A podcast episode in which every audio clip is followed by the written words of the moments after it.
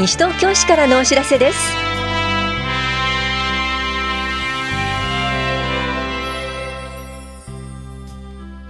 今日は平成31年度の国民年金保険料額。証明書コンビニ交付サービス停止などについてお知らせします。取材リポート今日は平成31年度第1回西東京市議会定例会の開催にあたり丸山光一市長が述べた平成31年度の予算の概要などについてお伝えします。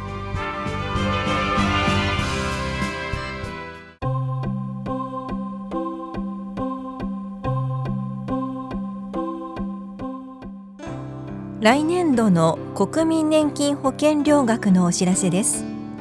4月から来年3月分の国民年金保険料額は1ヶ月1万6410円です。納付書は日本年金機構から4月上旬に送付され月ごとの納付書と全納納付書が同封されています。全納には6ヶ月全納1年全納2年全納がありそれぞれ割引額が異なります。保険料は金融機関郵便局コンビニなどでお納めください。PG も利用できます。全納の納付期限は5月7日です。ただし2年全納は4月16日までに事前の申し込みが必要です。詳しくは武蔵野年金事務所までお問い合わせください。保険年金課からのお知らせでした。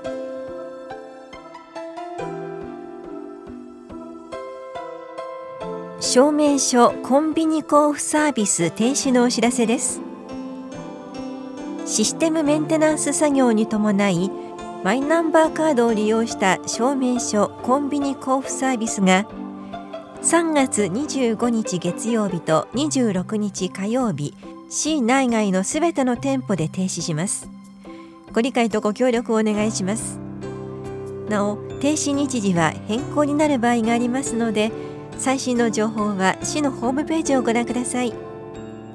市民課からのお知らせでした。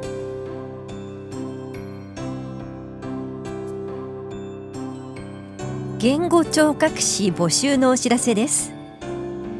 これは障害のある幼児の言語検査と言語相談を行うもので勤務は子どもの発達センターひいらぎで4月から来年3月までの間で30回程度です。募集しているのは言語聴覚士1人です。応募の方は3月22日までに履歴書と資格証の写しを子どもの発達センターヒーラギへ郵送または持参してください。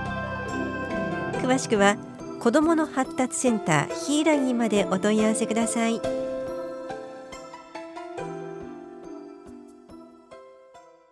取材レポート今日は平成31年度第1回西東京市議会定例会開会にあたり丸山光一西東京市長が述べた平成31年度の予算の概要などについてお伝えします。担当は近藤直子です。行財政改革の取り組みについて、第4次行財政改革大綱につきましては、昨年1月、第2次総合計画、後期基本計画の策定に合わせた中間見直しを、行財政改革推進委員会に諮問し、昨年10月に答申を受けました。現在、答申を踏まえ、アクションプランの策定を進めておりますが、本市の財政を取り巻く状況は依然として厳しく、行財政改革の取り組みについては、これまで以上に総合計画の目指すまちづくりと連動させていく必要があります。そのため、財政面を踏まえた取り組みの効果の把握に努めてまいりたいと考えております。また、行財政改革の重点項目の一つである公共施設等総合管理計画については、平成30年度で当面3年間の取り組みを定めた短期の期間が終了します。そのため、これまでの取り組みの成果と課題を整理しつつ、2020年度の改定に向けた作業に着手します。なお、改定にあたりましては、同じ時期に策定する学校施設の個別施設計画との整合を図ってまいります。また、第二次総合計画、後期基本計画で示す行政サービスにおけるエリア、権益の再構築の考え方や、議会からのご提言を十分に踏まえ、作業を進めてまいります。日常者体制については、仮庁舎整備に向けて、情報システムの整備、田無庁舎等の既存施設のレイアウトの改修工事、法や庁舎解体工事の実施設計等に取り組んでまいります。合わせて、田無庁舎、防災法や保健福祉総合センター及び東分庁舎等の老朽化対策として、トイレやエレベーター等の改修工事を実施いたします。庁舎統合の実現に向けては、引き続き全市的な議論につながる市民の皆様への情報発信や意見聴取に努めるとともに、法や庁法や庁舎敷地の活用や統合庁舎について検証を進めます。また、仮調査整備に伴う移転時期を見据え、現在、組織改正について庁内で検討を進めております。法や庁舎敷地、田無庁舎敷地における新たな窓口体制の構築とともに、市民サービスの向上、官民連携やファシリティマネジメントの推進、危機管理体制の強化など、いくつかの視点を踏まえた検証作業を進めており、平成31年度中には、改正案を具体化し、利益の整備を行いたいと考えております。同様に、徴用者の適正化に向けても、削減に向けた取り組み方針の取りまとめを行っており、方針を策定次第、全庁的に適正化に取り組みたいと考えております。官民連携の取り組みにつきましては、昨年10月に官民連携ガイドラインを策定し、一定規模以上の公共施設整備公共施設整備や施設維持管理の実施にあたり、官民連携の可能性について検証する庁内手続きを明確にしました。このガイドラインに沿って、法や庁舎敷地と本年3月で閉館する市民会館跡地について、サウンディング調査を実施し、その結果を公表したところでございます。引き続き、跡地活用への民間活力の導入の可能性について検討し、平成31年度中に方針を決定したいと考えております。ガイドラインにつきましても、2020年度末に譲渡を受ける予定の自転車駐車場の管理運営方法における官民連携の検討などに活用してまいります。平成31年度予算の概要について。次に、本市の財政状況と平成31年度予算の概要についてご説明申し上げます。本市の財政状況は、平成29年度決算において、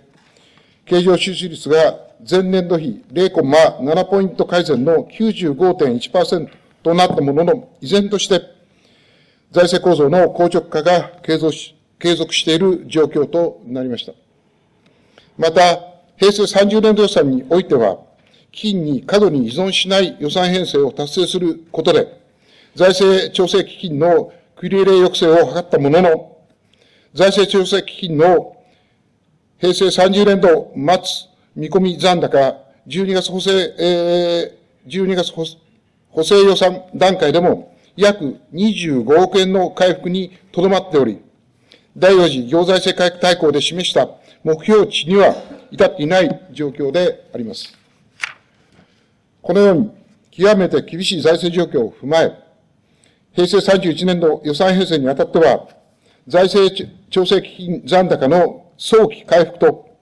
経常収支率の改善に努めることを重点課題とした上で、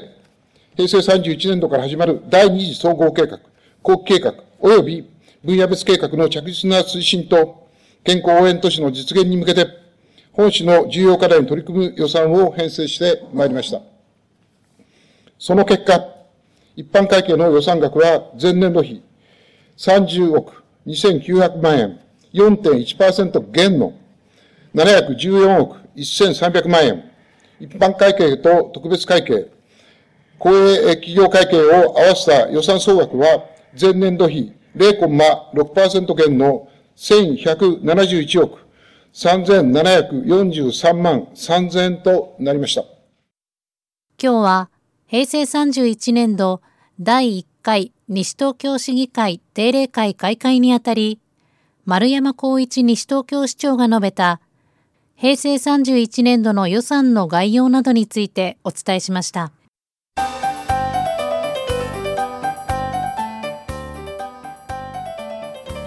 狂犬病予防集合注射のお知らせです。生後91日以上の飼い犬は年に1回狂犬病予防注射を受けることが義務付けられています。西東京市では屋外会場と動物病院会場による狂犬病予防集合注射を実施します。また集合注射実施期間中は屋外会場と動物病院会場で注射済み表の交付も行います。屋外会場は4月9日火曜日午前9時から10時が下法やポンプ場。午前11時から正午が消防団第12分団広場。午後2時から3時が分離台公園南側入り口です。10日水曜日午前9時から10時は西原総合教育施設。午前11時から午後0時半までは西東京憩いの森公園駐車場。午後2時から3時が南町第四児童遊園です。なお屋外会場は雨天の場合は中止となり各会場とも開始時刻15分前に決定します。動物病院会場は4月30日まで利用できます。病院名のリストは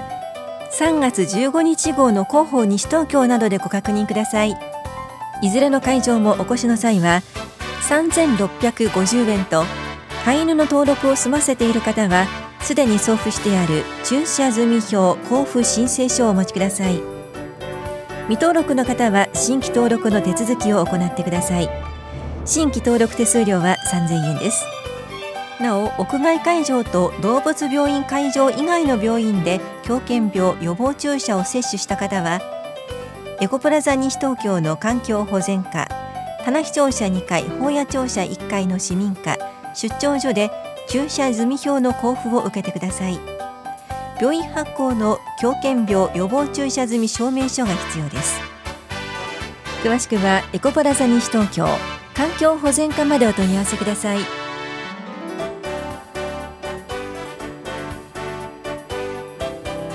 この番組では皆さんからのご意見をお待ちしています。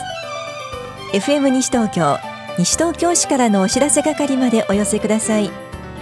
またお知らせについての詳しい内容は広報西東京や西東京市ウェブをご覧いただくか西東京市役所までお問い合わせください。電話番号は042-464-1311 464-1311番です。以上西東京市からのお知らせ亀井さゆりでした。